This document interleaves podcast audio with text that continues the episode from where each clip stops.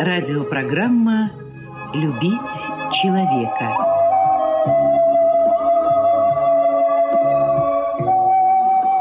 У микрофона автор и ведущий радиопрограммы писатель Константин Антишин.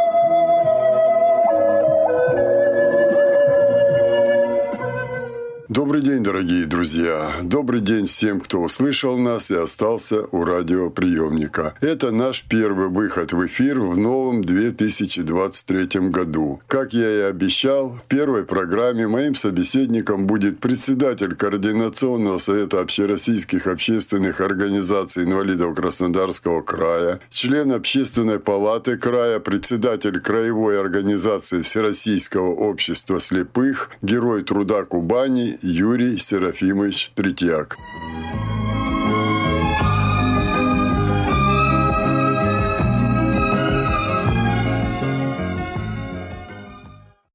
Юрий Серафимович, прежде всего я хочу сказать огромное спасибо и вам, и всем, кто принимал участие в новогодней радиопрограмме за теплые слова, за даже песни. Вот э, Екатерина Смык посвятила песню нашим ребятам, которые воюют сейчас. Родители тех ребят, которые вот там, они чаще всего звонят, находят телефон. Многие сходятся к тому, что вот такое ощущение, что мы находимся рядом с ними, то есть вот мы люди, которые здесь живем, это не менее важно, чем боеприпасы, чем это ощущение того, что мы рядом с ними. И они в этой программе почувствовали из ваших уст и Кати Смык, и других, кто передавал им привет и все. Поэтому за это спасибо большое. Я думаю, вам они тоже сами напишут, потому что мне спрашивали адрес э, и вашей, и вашей организации, и Кати адрес. Ну, я организации дал. Вот. Но так случилось, э, что вот впервые за 33 года моей работы в эфире, вот э, моим занятием проблемами инвалидов, э, как-то случилось так, что ни на декаду инвалидов, ни на 3 декабря День инвалидов меня ни, ни, никуда не пригласили. Я обычно об этом потом рассказывал, где я был. А теперь все узнаю из интернета. И вот обратил внимание на создание на одном из предприятий, которое принадлежит обществу слепых. Э, там был проведен какой-то Арт-кластер э, называется, или как, я вот эти иностранные слова не очень э, уважаю. Ну, сказали, было совещание, встречи, что вот арт-кластер, создание какого-то центра э, для инвалидов полезной занятости. Я тоже не понимаю, что означает полезная, бесполезная, когда, ну, за, или занятость, или нет. И, в общем, в интернете я много копался, я только видел торжественную часть открытия, видел, что очень высокопоставленные чиновники там были, но я так и не понял, понял сути. Там особенно мне непонятно, там вот э, будут обучать инвалидов молодых профессиям. Там профессии, ну, как скажем, бармен, там администратор. Так непонятно, что это создано. Расскажите что-нибудь, может, вы об этом знаете. Тем более на территории вашего предприятия было или создано уже это. Что это? Ну, это открыто, как они сейчас называют, это арт-кластер, или так скажем, как по старинке, если может, центр типа реабилитации, подготовки инвалидов к жизни. То есть взято помещение, сделан хороший ремонт, оборудовано. Хотят там обучать э, на бариста, то есть это готовить кофе, на администратора кафе инвалидов обучать. Но вот это мне, конечно, непонятно. То есть кто будет брать на бариста инвалида там, или хоть колясочек от любого, от другого, или кто будет брать администратором кафе инвалида. Это мне как как-то это непонятно. Еще они там хотят обучать, там оборудование закупили, звуковое, светофое на звукорежиссера. Но это более-менее как бы приемлемо. Звукорежиссерами могут быть, конечно, инвалиды любой категории. И еще там они закупили специализированные швейные машины, различные типа швейные операции выполнять. Э, я считаю, это тоже вот как бы можно полезное дело, обучать и что-то делать, шить. Вот это пока они наметили четыре, да, ну, презентовано, что это прям открытие века, что это все. Но хочу сказать, что вообще это 50-60 лет назад это было, просто у нас раньше оно называлось рациональным, качественным трудоустройством инвалидов. И тогда именно главное, чтобы, да, дать работу было инвалидам, и у нас существовали большие предприятия, люди там общались и, и зарабатывали, создавали семьи, и от организации или от предприятий ездили на различные э, соревнования по физкультуре, по спорту, по культуре и так далее, и так далее. Ну, потом вот с наступлением 90-х годов предприятия стали маленькими, заказов не стало государственных, так особых льгот или привилегий нет, и это вот все пришло к тому. Юрий Серафимович, вот вы сказали, там кофе человек делать будет администратор. Да. А, вот и потом э, там заявлено, ну вот я в интернете почитал, что вот этот вот центр полезной занятости молодых инвалидов, он предполагает и как центр досуга проведения там этого. И мне не совсем понятно. Ну, например, вот мне понятно, Дворец культуры Всероссийского общества слепых, вот у нас в Краснодаре, я о нем много говорю, и есть о чем говорить говорить. Там и, и художественная самодеятельность, там и поют, и пляшут, там и играют на инструментах, и э, различные кружки есть. Да, ну там вот приходи, пожалуйста, да. Но вообще вот сняли где-то люди помещение. Вот что на самом деле? Ну пусть там две-три комнаты или сколько там. А как центр досуга? То есть э, что там? Танцы будут, э, поэтические кружки будут, художественные. Вот это мне непонятно. И как это сочетается? Вот обучение обучение этим профессиям, то есть это значит должен быть штат. Э, вопрос, а, а где деньги, Зин? Как это у Высоцкого. Откуда деньги берутся? Это же штат, это руководитель, это э, аренда. Если это центр досуга, то и, соответственно, оформление, все. Вот откуда это все появилось, вот откуда-то из-под земли выскочило это все. Понять не могу, что это на самом деле. Это клуб какой-то или что это? Ну, нам трудно еще сказать, мы сами до конца не знаем, но знаем, что там будет обучение, да, будут, наверное, как говорится, какие-то специалисты, мастера или что, которые обучают, я так полагаю досуг, наверное, могут встречаться там э, молодые инвалиды и обсуждать проблемы или, может, что-то действительно музыку или там изучать, слушать, тренироваться. Я знаю, что, во-первых, это по гранту открыто президентскому, это первое. Второе, он поддержан губернатором края, то есть он выделяет э, деньги тоже на это дело. Ну а потом начнут работать. Мы будем тоже с ними сотрудничать, посмотрим, как это самое. И наши инвалиды тоже смогут туда ходить, и другие. Поэтому, ну, поживем, посмотрим. Пока еще не все понятно, но надеемся, что может какая-то будет от этого польза.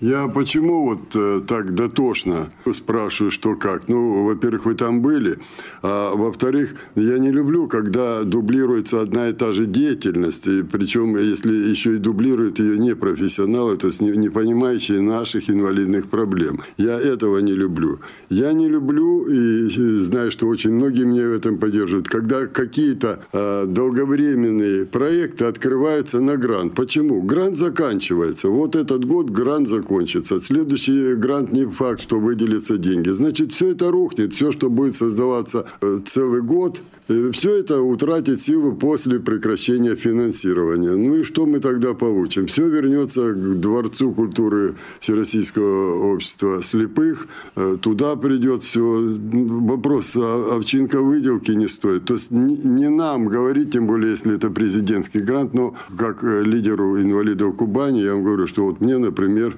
вот не нравится. Не нравится. Ну а в связи с этим, куда ближе мне тема а, реальные дела. А реальные дела это трудоустройство инвалидов, это чем вы плотной занимаетесь, ну, наверное, всю свою жизнь, так скажем. И э, зам директора предприятия были, и возглавили организацию, знают, что это у вас первостепенный вопрос трудоустроить, дать кусок хлеба, дать общение э, людям, которых вы представляете. Вот в связи с этим э, контроль над рабочими местами, которые у нас заложены под инвалидов, квартирование это, что дальше? Знаете, мы не ясновидящие не можем сказать, что будет дальше, но то, что на сегодняшний день, можно сказать. Ну, во-первых, они грант написали, им кажется, что вот это прям сейчас тут звезду поймали, все, прям всех нас осчастливят. Ну, это неплохо дело, надо пробовать, но Потом поддерживает же губернатор, надеется на поддержку крупных бизнесменов. И посмотрим, как оно дальше будет функционировать. Если будет, конечно, край поддерживать, ну, значит, оно будет функционировать. Ну, как они дальше будут развивать, это надо пожить, посмотреть, и, может, что-то меняться будет и так далее. По квотированию рабочих мест, ну, еще много, да, непонятно, хотя мы уже начали работать. С некоторыми организациями заключили соглашения, некоторые все уже полгода обещают, но пока еще никак не соберутся это делать.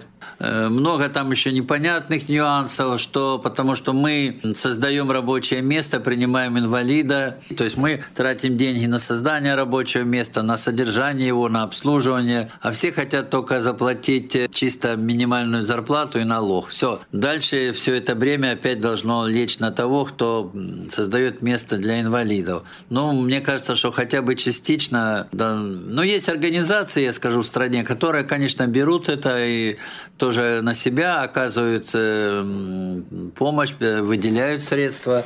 Но такие есть организации. Но многие, которые только вынуждены будут заняться это впервые, они вот на это пока не идут. Но мы работаем. Э, этот вопрос тоже решается трудом России. Хотят провести совещание с крупными э, работодателями, разъяснить это самое. Но пока мы начали работать. Хотя я скажу, вот мы с двумя уже работаем. Одни нам уже деньги сразу дали на квартал, ну другие обещают два месяца спустя. Ну, с чего-то начинать надо. Я принял решение, что мы, говорится, в бой вяжемся, а там бой покажет. Потому что, ну как, мы, я же хочу, чтобы тоже люди как-то работали, хоть что-то получали, и поэтому я считаю, что мы сможем это э, ради благополучия людей найти сейчас эти средства на первые два месяца, а дальше там втянемся и так далее. То есть да, проблема есть, но приходится ее решать. Надеюсь на дальнейшее решение. Хотя опять появляется новая инициатива высоких чиновников в Думе и в Совете Федерации опять вносят закон изменения, хотят внести в центр э, закон о занятости населения. Но опять-таки, ну, вот хотелось бы, чтобы когда они их э, задумывают, чтобы хотя бы советовались с крупнейшими всероссийскими общественными организациями. Потому что там опять много предложений, которые не развивают это постановление 36, 366, либо повторяют, либо не учитывают те проблемы, которые на сегодня есть. Ну, поживем, посмотрим.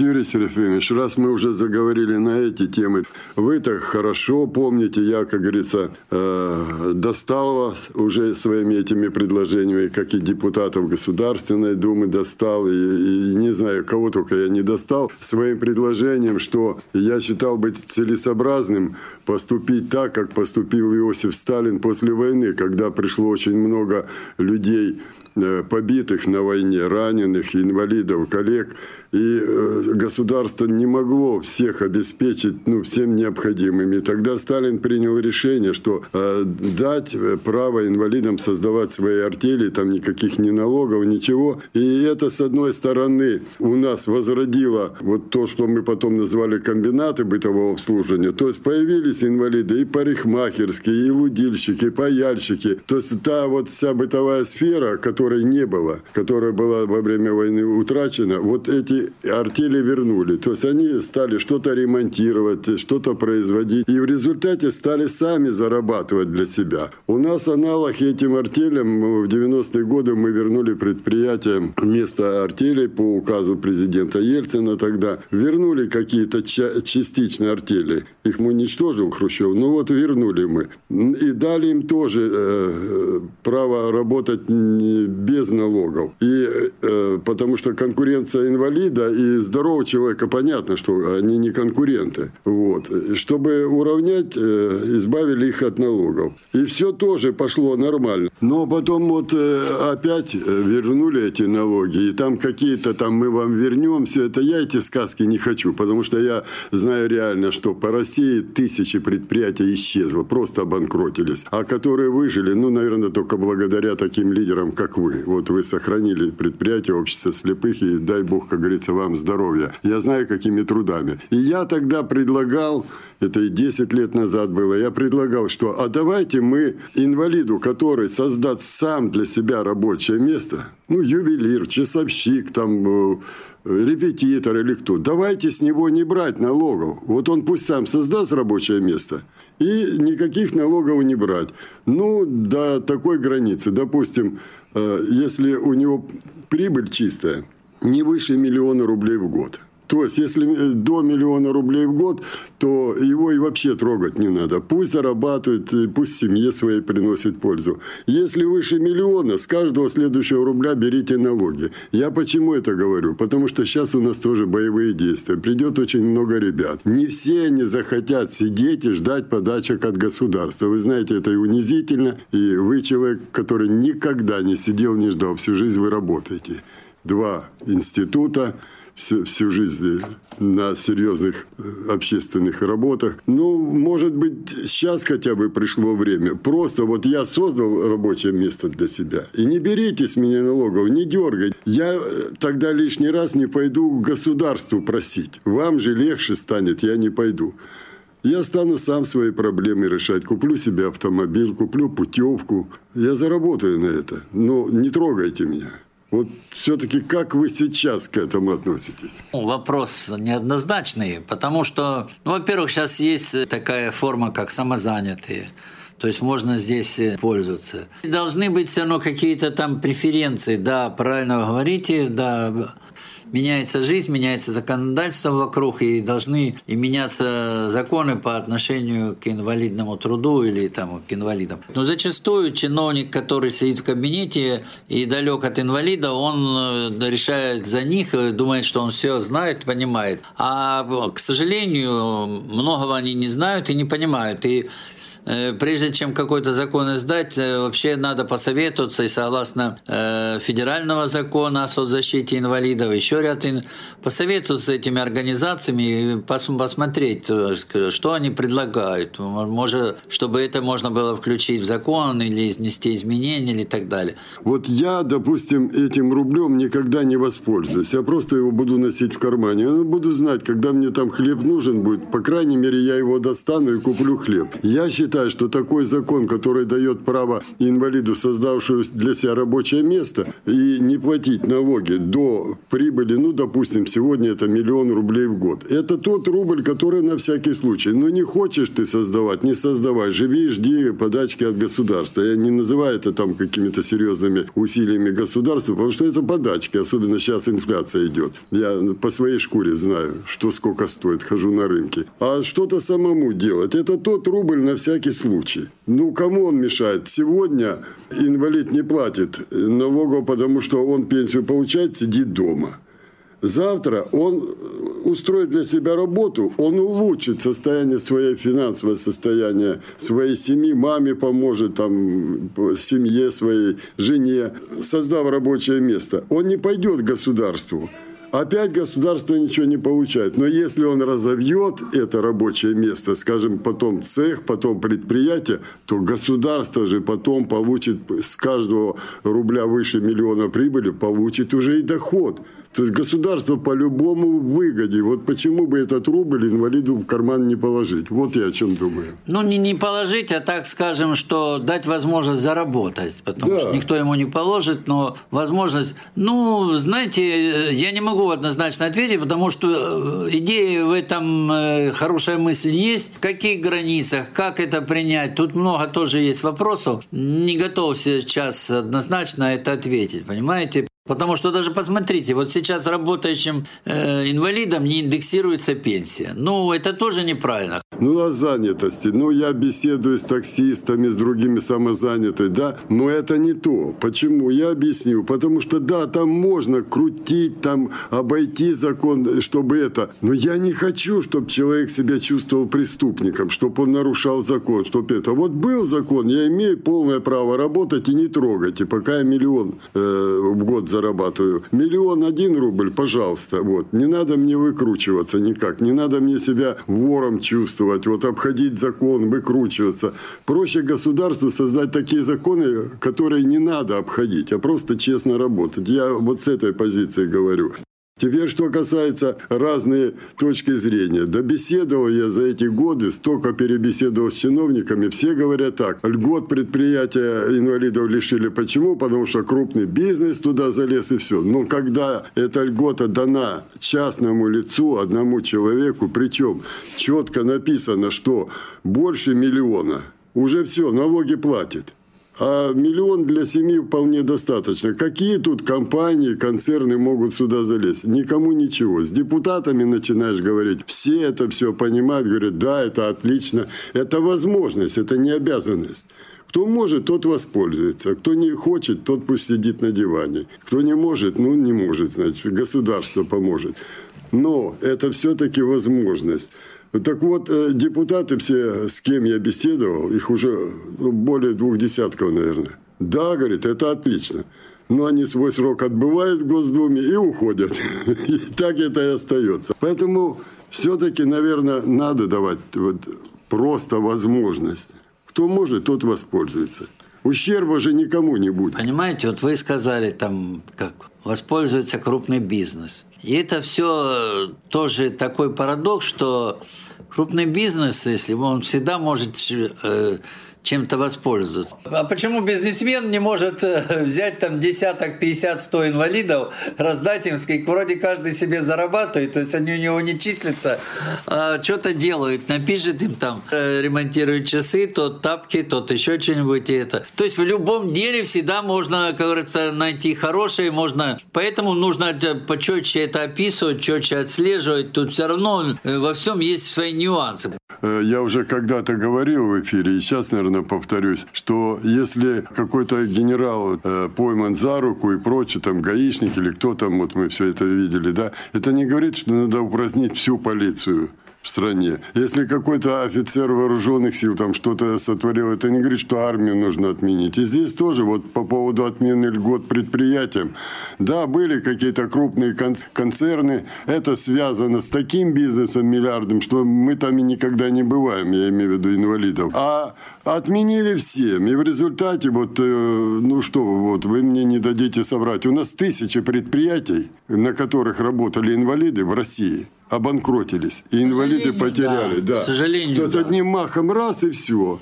Вот. Ну. Хотя могли бы эти структуры разобраться. А... Да, идея хорошая, как ее оплатить, но другой вопрос, да, потому что тогда у нас была страна одна, когда был Сталин, а теперь страна другая, когда много частного бизнеса, и все действует по-другому. Сама идея, сама идея, она хорошая, просто надо ее как бы воплотить по-нормальному, чтобы действительно... Ну это... и заняться надо просто. Ну, вот именно. Пока что никто не, за, не занимается. Они даже то, что есть, вот хотят э, внести некоторые изменения, которые э, не улучшат, а ухудшат это.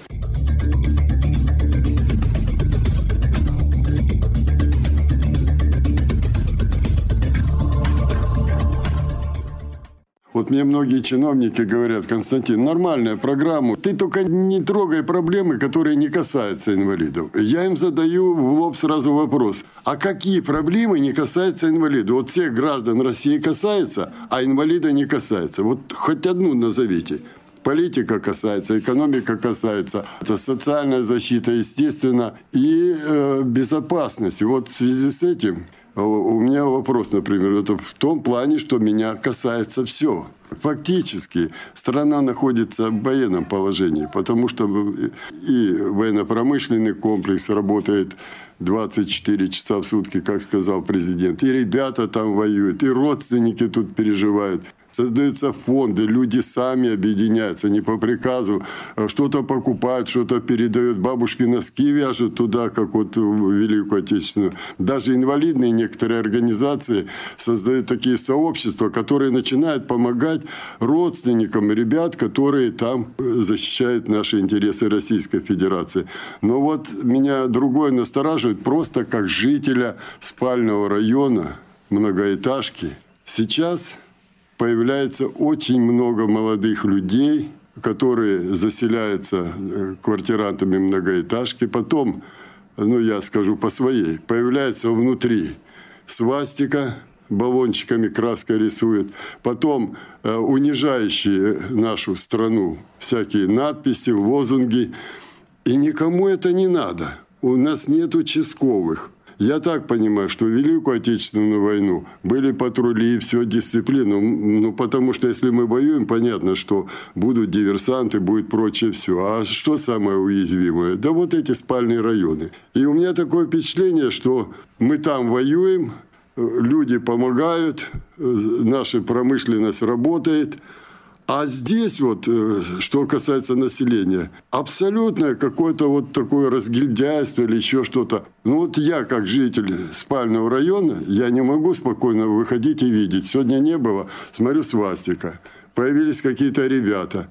Они ведут себя по-хамски, лозунги выкрикивают. Мы почему, вот, на ваш взгляд, вы не боитесь этого?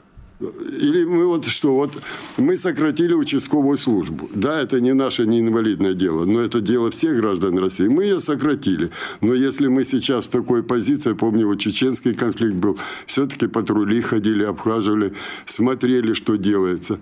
То есть там война, а здесь вот все нормально, что ли? Вот вас не волнует это? Да, это, я думаю, всех волнует. Э, просто немножечко расслабились и забыли, что да, э, и диверсанты могут быть, и все, и как-то контроля нет, э, участковые мало, их и очень они заняты, и руки не доходят. Причем они заняты чем-то другим, но только не населением. Дружина, которая раньше была, э, сегодня еще слабенькая, и мало их казаки, я не знаю, они где-то в центре города, обычно их мы их видим, а как бы вот по таким районам практически не видно и да, это такое встречается, там бывает, говорится, и хулиганство, и вот, э, как вы назвали, действительно такие... Свастика. Всякие, да, да, да. К сожалению, вот, да, надо, просто порасслабились, и надо, э, как говорится, я считаю, что, конечно, здесь надо обратить особое внимание, тем более в такое э, время. Мы, конечно, болеем и за своих защитников, и по мере возможности стараемся чем-то и помочь им, но вопросы мы все не в силах это решить. Э, дело ведь в чем? Либо мы ждем, когда действительно петух куда-то клюнет нам, да? Ну, когда что-то произойдет, такое, да. и тогда у нас план перехват, там то да, все, да, начнется да, вот это, да. месяц отшумим и опять утихнем. Либо мы должны понять, мы воюем или нет, страна. Наши братья там сражаются – мы, мы им пишем, братишки, Бог вас сохрани за Русь святую, ставших грудью. Пока жива Россия будет, вас будут помнить во все дни. Мы, народ, с ними там. А здесь у нас народ проникает оттуда вот это недобитки и начинает это. То есть, может, ну хорошо, сократили участковую службу в мирное время. Ладно. Но сейчас-то не мирное время. Значит, может быть, и штат увеличить. Вот армию президент же сказал, сейчас увеличат армию до полтора миллиона. Потому что положение такое в стране. Почему бы участковую не усилить? В два, в три раза сделать чтобы и безопасность нас, граждан мирных, была. И какая разница, инвалид я или не инвалид, пожилой я или молодой. Меня волнует эта проблема. Да, она-то нас волнует, но решать э, мы ее не можем. И, к сожалению, у нас своих проблем хватает. Для этого есть и ГУВД, и прокуратура, и много-много-много других органов и в том числе и власти и регионов, и Дума, и Совет Федерации, и правительство. Поэтому там много чего есть, но только это, как говорится, это нас волнует, но мы тут не можем э, объять необъятное, то есть э, хотя бы за решить вопросы для вот инвалидов, для трудоустройства, для какой-то оказания помощи.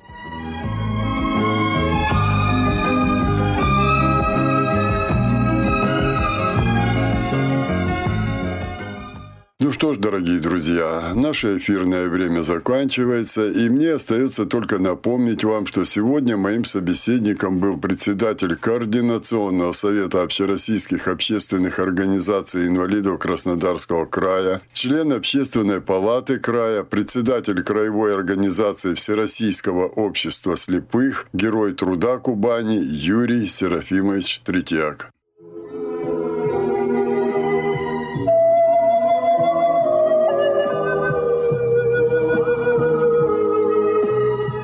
Радиопрограмму «Любить человека» подготовили и провели для вас, как и всегда, звукорежиссер Лев Семенов и автор программы Константин Антишин. До свидания.